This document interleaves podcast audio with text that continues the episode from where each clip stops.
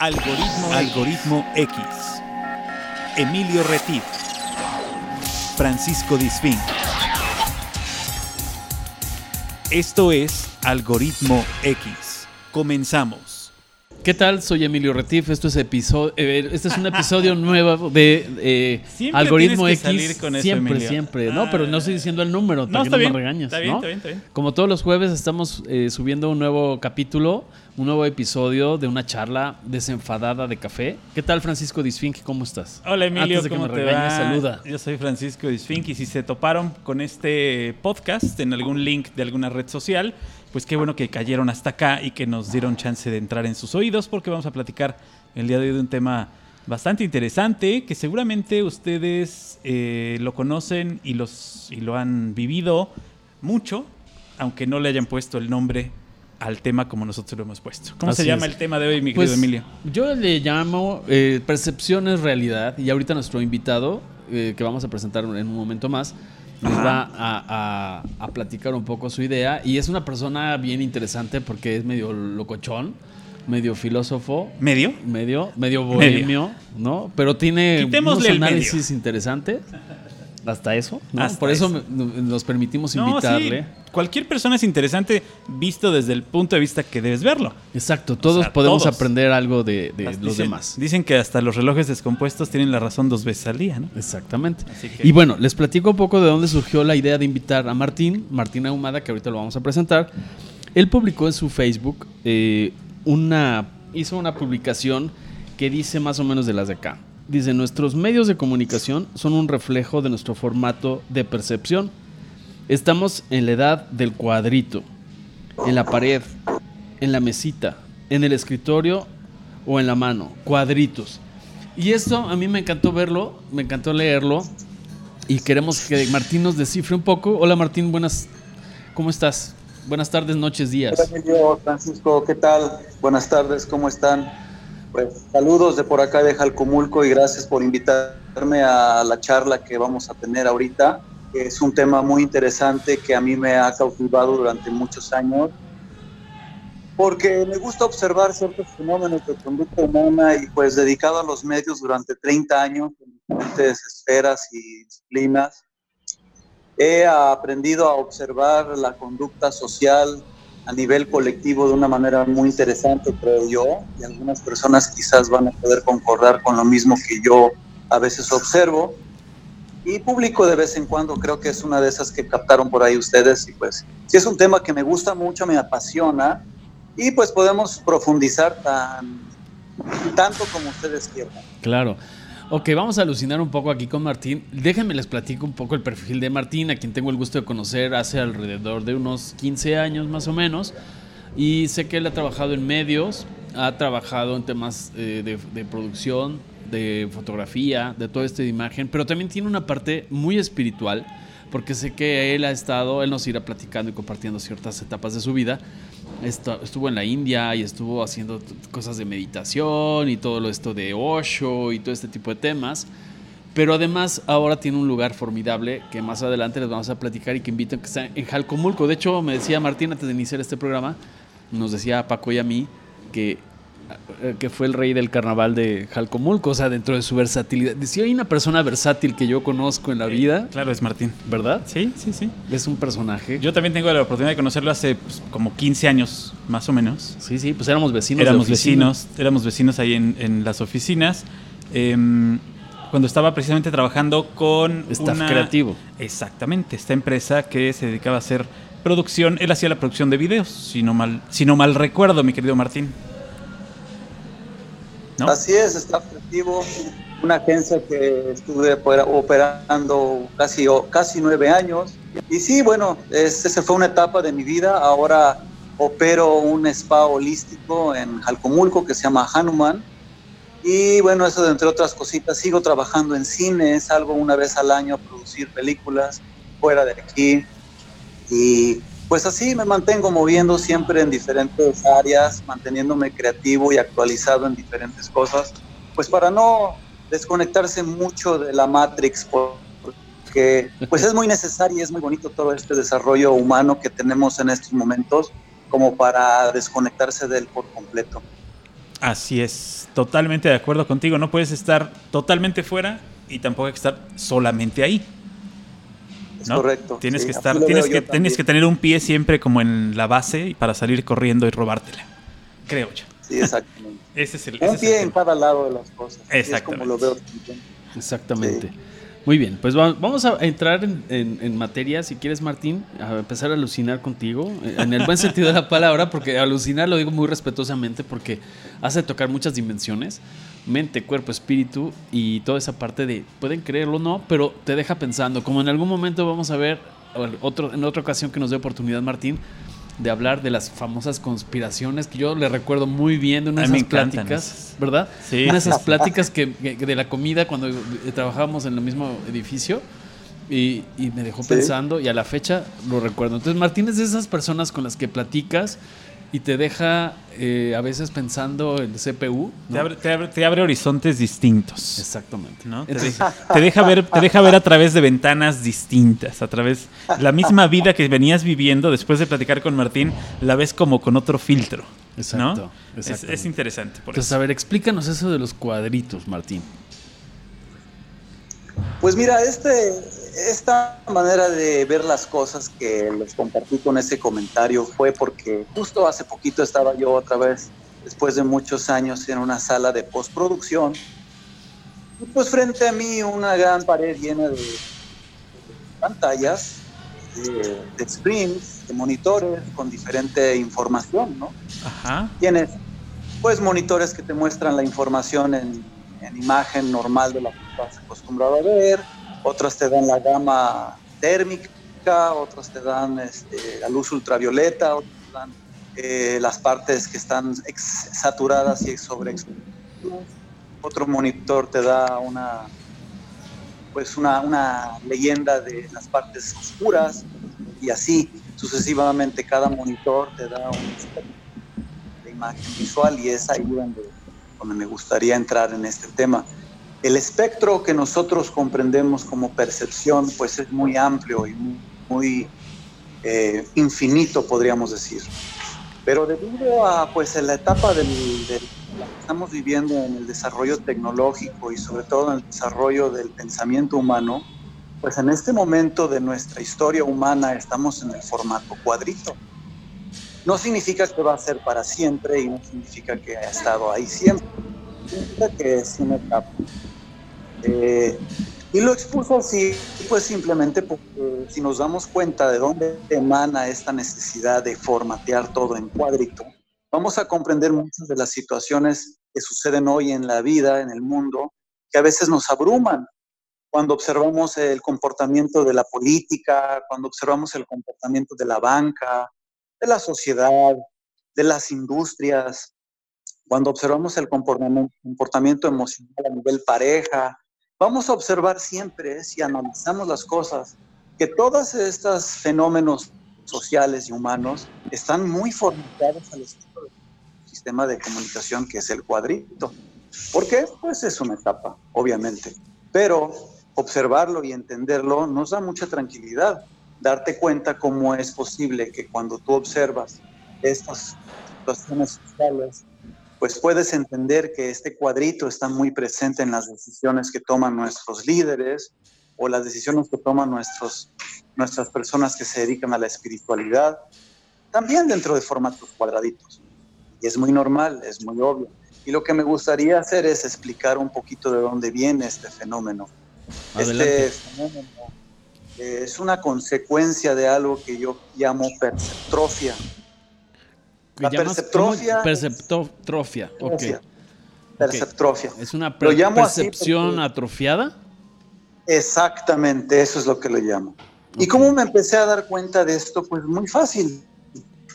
Yo llevo operando y viviendo en un centro holístico en la naturaleza durante 13 años y en las primeras etapas era un centro holístico dedicado a impartir terapia, y me daba yo cuenta de cómo llegaban las personas con diferentes partes de su percepción atrofiadas completamente. Y te puedo decir como algunas, como por ejemplo el oído, el olfato, eh, la sensibilidad en los pies, eh, la sensibilidad en la piel para aguantar el sol, eh, los ojos ya no pueden ver ciertos colores de la naturaleza o ciertas cosas que se dan no las puedes percibir. ¿Por qué? Porque te atrofias, te atrofias estando en un sistema donde la naturaleza es vista en minoría. Es decir, tú vas a tu oficina o das la vuelta a 360 grados donde tú estás en este momento y vas a darte cuenta que a lo mejor si te va bien hay una maceta por ahí con una plantita verde. Bueno, eso, eso es exactamente de lo que estoy hablando. Como ya no estamos inmersos en esta frecuencia verde que es el punto medio entre el ultravioleta y el infrarrojo, verde es el que nos equilibra, nos equilibra todos los receptores. Y este verde, pues obviamente la naturaleza nos está diciendo el verde, que es esta franja que equilibra la luz ultravioleta, los rayos infrarrojos. Justo en el centro del arco iris está la gama verde. Esta gama verde lo que hace a nivel molecular es que equilibra tu sensibilidad para que puedas ver todo el espectro que existe realmente. Sin embargo, como te la pasas fuera de, este, de esta franja verde y te pasas más en los lugares azules, que son los monitores, las que manejan el espectro azul, pues te vuelves muy analítico, te vuelves muy eh, dado a pensar el mundo en vez de vivir el mundo y experimentarlo a través de otros sensores. Por eso decía yo, en esta etapa que estamos viviendo, la edad del cuadrito, todo lo estamos encajonando. Encajonamos la espiritualidad, encajonamos las religiones, encajonamos la política, la economía, todo le damos formatito de cuadrito. Es decir, un techo y un suelo un izquierdo y un derecho y hasta ahí. Y las esquinitas son lo que regulan y lo que le dan formato a nuestra pequeña, minúscula y microscópica existencia en un chispazo de vida. ¿no?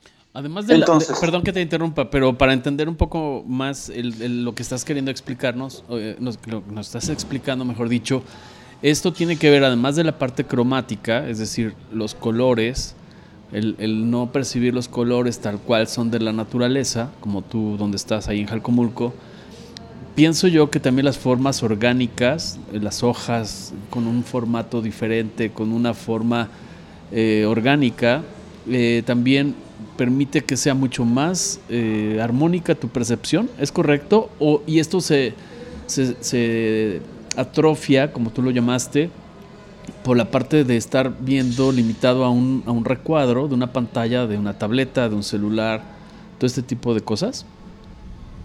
Claro, lo pusiste claramente así es, Emilio. Imagínate que eh, la perceptrofia es como la visión de túnel. No sé si han escuchado hablar de esto. Sí, claro. La visión de túnel que solamente te permite ver un fragmento de toda la entidad, ¿no? Lo que pasa con los cuadritos es exactamente lo mismo. La naturaleza no tiene un orden matemático, es decir, a nuestro nivel de entendimiento. Es decir, las hojas sí tienen un orden geométrico, claro. más no todas ordenadas por tamañitos y por, formatos y de izquierda a derecha ni de arriba a abajo. Así Son una gama, una malla orgánica en movimiento que no tiene ni destino, ni pasado, ni futuro. No tiene ni siquiera un concepto de sí mismo, está siempre vital y siempre moviéndose en todas las direcciones. Sin embargo, lo que pasa cuando estamos atrofiados de la vista, por ejemplo, es que tú le quieres encontrar estética a cada recuadro que volteas a ver. Tú volteas a ver un bosque y ya estás buscando el ángulo correcto, según tú. O volteas a ver un desierto y ya estás buscando el ángulo correcto. El ángulo. Volteas a ver una montaña. El ángulo, el ángulo que a lo mejor te hace pensar en algo seguro, te hace pensar en algo este, tangible, por, lo, por ejemplo, tomar una fotografía, encuadrar una imagen de una pantalla de televisión, eh, usarlo como un cuadro en casa, etcétera, sacar una, hacer una pintura, ¿no? O sea, te refieres a, siempre buscarle la cuadratura a las cosas, ¿no? Exactamente, buscarle la cuadratura al círculo. Y no es malo, es algo buenísimo. Lo que pasa es que puedes quedar ensimismado, puedes quedar en una trampa que no te permite apreciar la vida desde un ángulo abierto. Siempre tienes que verlo a través del cuadrito. Y si no es correcto ese cuadrito, entonces entras en una frustración. Y eso es mucho de lo que nos está pasando hoy en día, si ustedes observan. Fíjate que... Cómo se comportan. Claro, como paréntesis a lo que estás platicando, me comentaba mi sobrina y, este, mi hija que acaban de acudir a un concierto a la Ciudad de México, que ahora toda la gente se la pasa con las manos arriba con el celular grabando el concierto, viéndolo a través de la pantalla del celular, en lugar de disfrutar el momento de estar viendo el concierto. ¿No? O sea, están buscando capturarlo para verlo después, cosa que tampoco la van a hacer. Eh, no, porque van a borrar ese Porque no va a quedar, o sea, además no te va a quedar en un concierto que estás a 200 metros del artista, no, te vas, no se va a ver nada. La música está tan alta que no se va a oír nada. Eso lo sabrá también de manera técnica el buen Martín. Este, con un celular no puedes grabar un concierto en vivo, o sea, por Dios. Pero la gente lo ve a través del teléfono.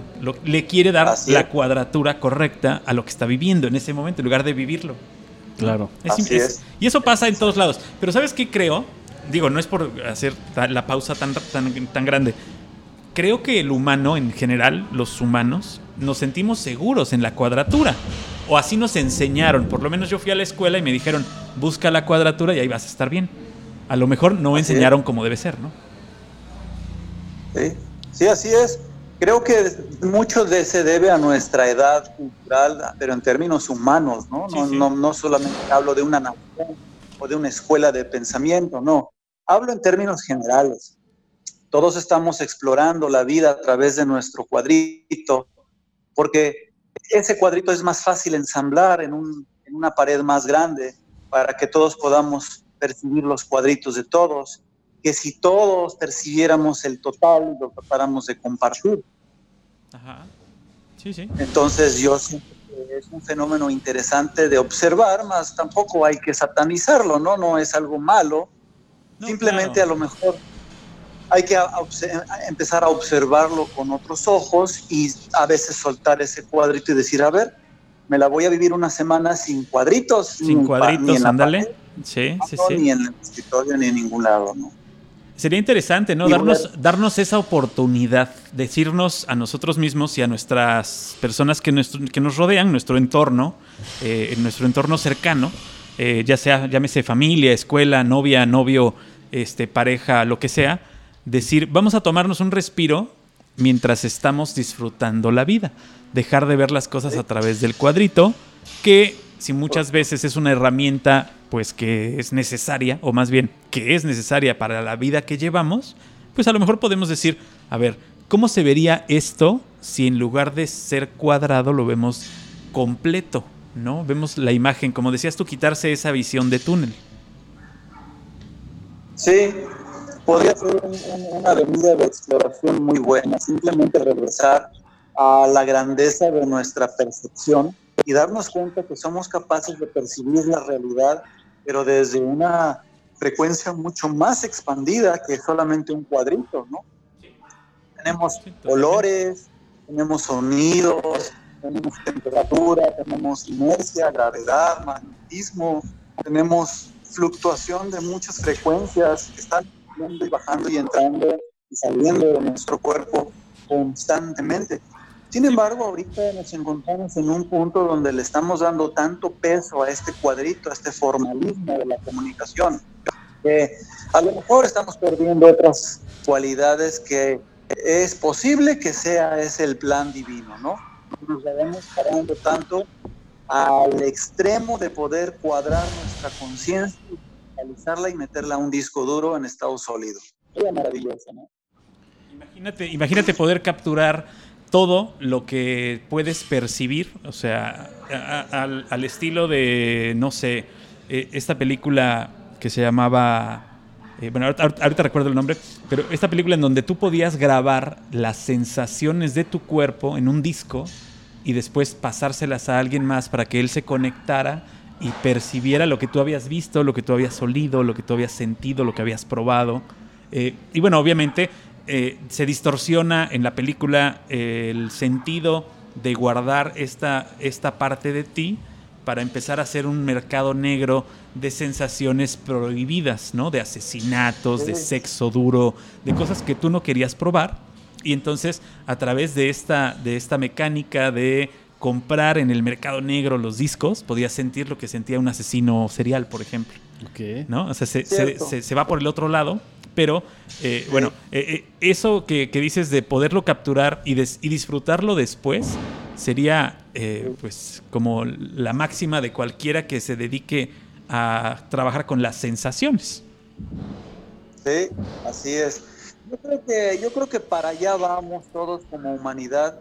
Yo, eh, en el trasfondo de todo este fenómeno que está sucediendo, creo que en el futuro lo que estamos buscando todos es poder viajar de una estrella a la otra, dormidos en una cápsula y teniendo diferentes vidas que podamos escoger al gusto. Yo creo que para allá va. Por eso los autores y los creativos de hoy en día están tocando este tema cada vez más y más y es recurrente. Para allá vamos.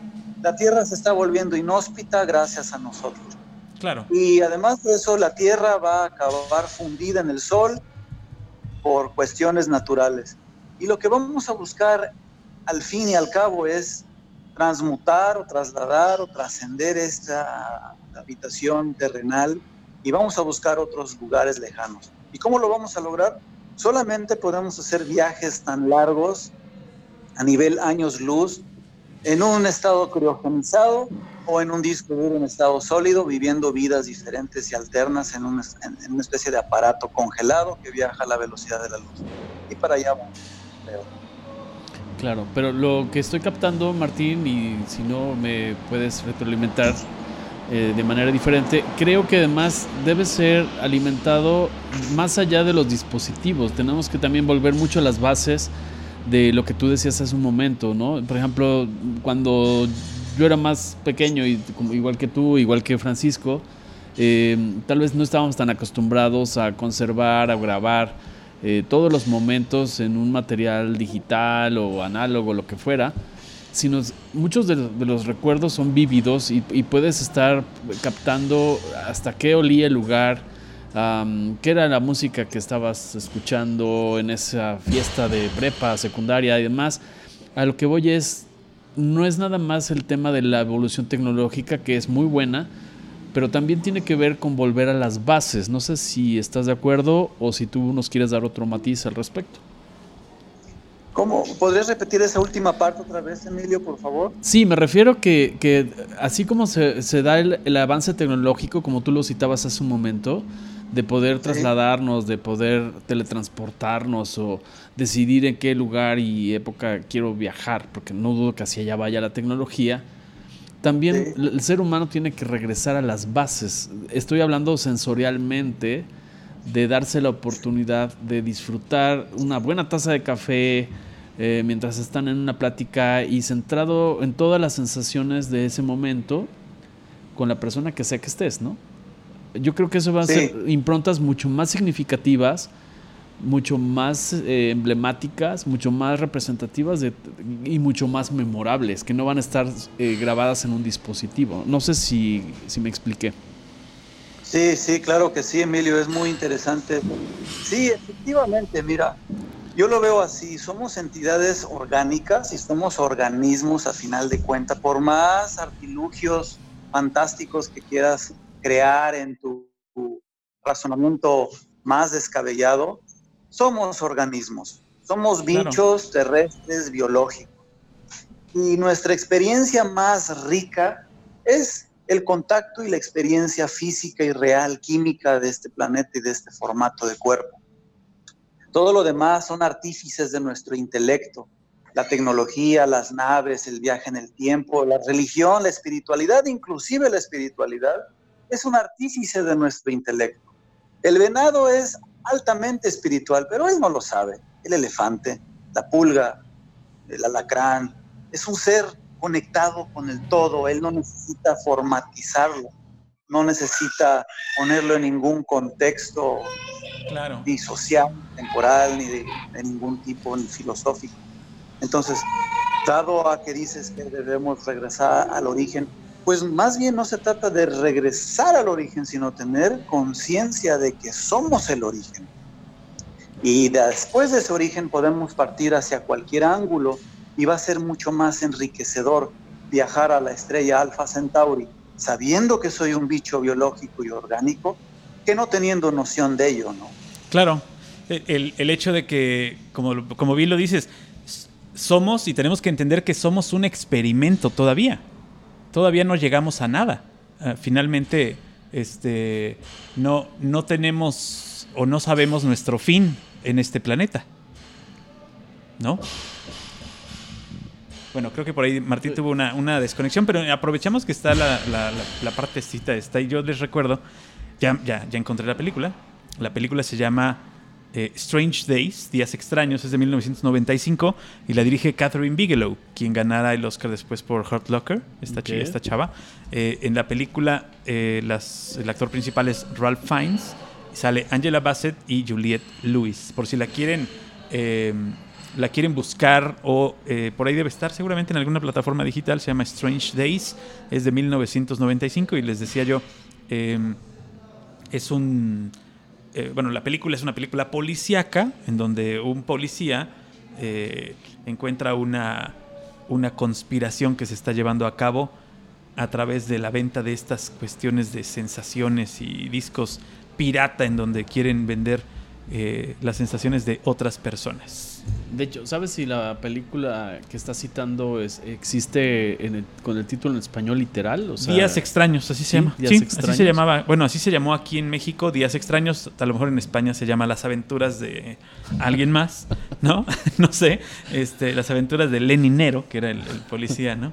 No, no sé. No sé cómo se llama en España, pero aquí en México le pusieron Días extraños y es de 1995. No, no hay manera de que se la pierda. Estuvo nominada, em, si no mal recuerdo, a, a algunos premios ahí, de, de estos premios raros, en los que normalmente ganan eh, películas que no son muy famosas. Películas, o sea, no, no, está- no estuvo nominada al Oscar, por supuesto, sino son premios un poco más eh, pequeños, premios más pequeños allá en la zona de, de Hollywood.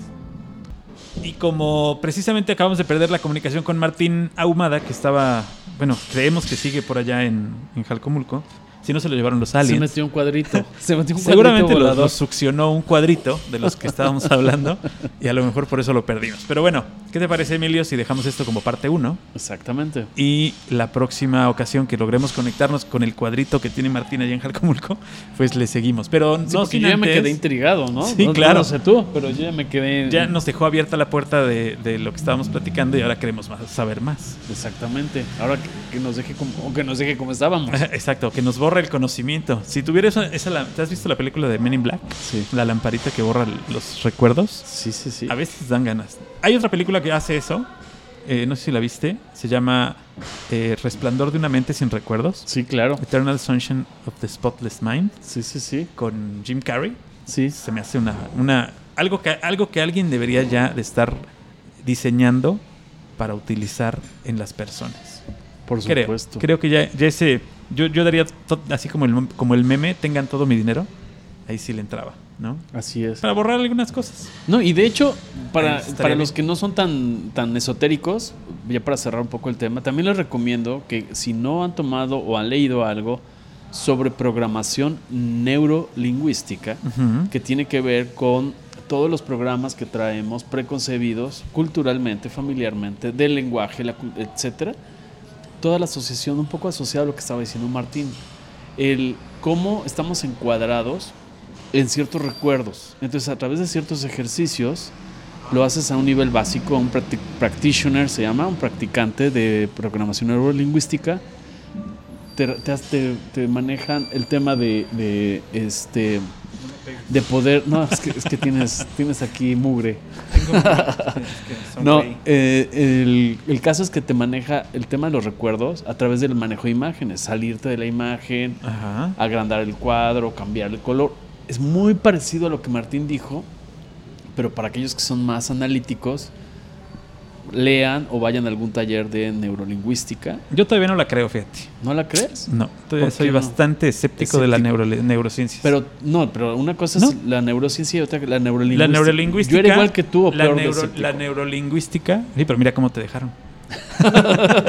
Por eso es que no lo creo. Exacto. Este, No, en serio, eh, no, dense la no lo oportunidad. dudo, no lo dudo, no dudo prácticamente de nada que vea que funcione, Claro. ¿no? Ahora, que crea que funcione en mí, no lo creo. ¿Quién Esa es, esa es, no porque no lo creo. Igual te pueden corregir. No, pues no. Ahí, ahí está el problema. El hecho de que me, ya, ya, me, ya me quieras corregir, ya, ya está el, pro- ahí Ahí- está el ahí problema. He ahí el meollo del asunto. No me quiero corregir. Así Es- estoy así bien. eres feliz. Así estoy bien. ¿Para qué me voy a corregir? eso está padre. ¿No? Esa es la más es. importante, estar feliz con uno mismo, estar feliz con lo que con lo que eres, con lo que ves, con lo que sientes y no darle en la torre a otros. Ese es, ese es el límite. Eso es Tu límite, tu límite debe ser tu persona, no agredas a otra persona. Eso Digo, es muy sabio de tu parte. y Bomberito lo sabe y por eso es que A tus lo 40 y cacho, casi 50 y cacho. Has adquirido cierta sabiduría, Paco. He adquirido cierta sabiduría. Y a, a los madrazos, déjame decirte. Así ¿sí? es. Sí, la Como- verdad es que así como es como todos. uno aprende mejor, ¿no? Como el que te oye. Claro, ¿No? o sea, pues es que no hay de otra. este, antes de la neurolingüística existían los putazos, así es que Exactamente. de eso sí me llevé varios. O los chanclazos. ¿no? Exacto. Exacto. Bueno, Bueno. entonces les prometemos, porque Paco y yo, la verdad, Podemos él- seguir él hablando de- escéptico. Podemos seguir Y hablando yo de lo mismo. racional. y a veces Y, irracional. y bastante irracional.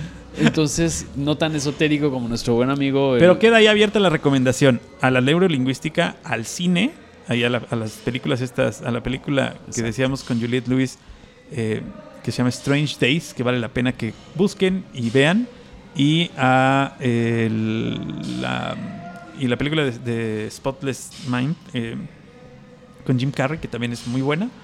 Eh, el Resplandor de una mente sin recuerdos se llama aquí, es que los nombres que les ponen aquí, que también es muy muy interesante. Y eh, qué otra película del tema, del tema de este Ahorita tema. me agarras en curva, me agarras en mi Matrix, cuadrito. pues Matrix, que Matrix, Martín. Matrix creo, creo que es una de las que primero este, conjugan muchas otras que ya habíamos visto, porque no, no es original al 100%, pero meten un poquito de lo que es la religión, de lo que es este, vivir en sociedad, de lo que tu cuerpo siente, pero tu mente está Toda creando. la, parte de codificación. ¿no?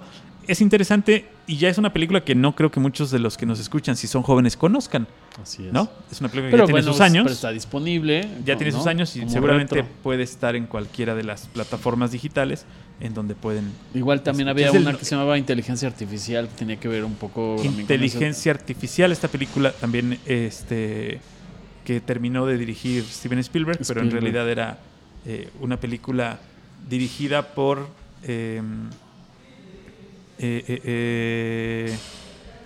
No es muy fuerte el cine. No, no es tu fuerte el No, cine. no, Bueno, no. esta película originalmente la empieza dirigiendo eh, alguien más, ahorita recuerdo el nombre.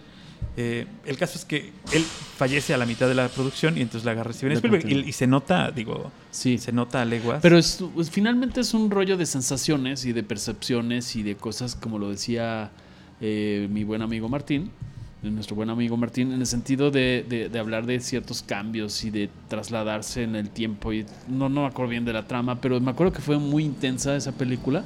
No está de más que la, la vean por ahí.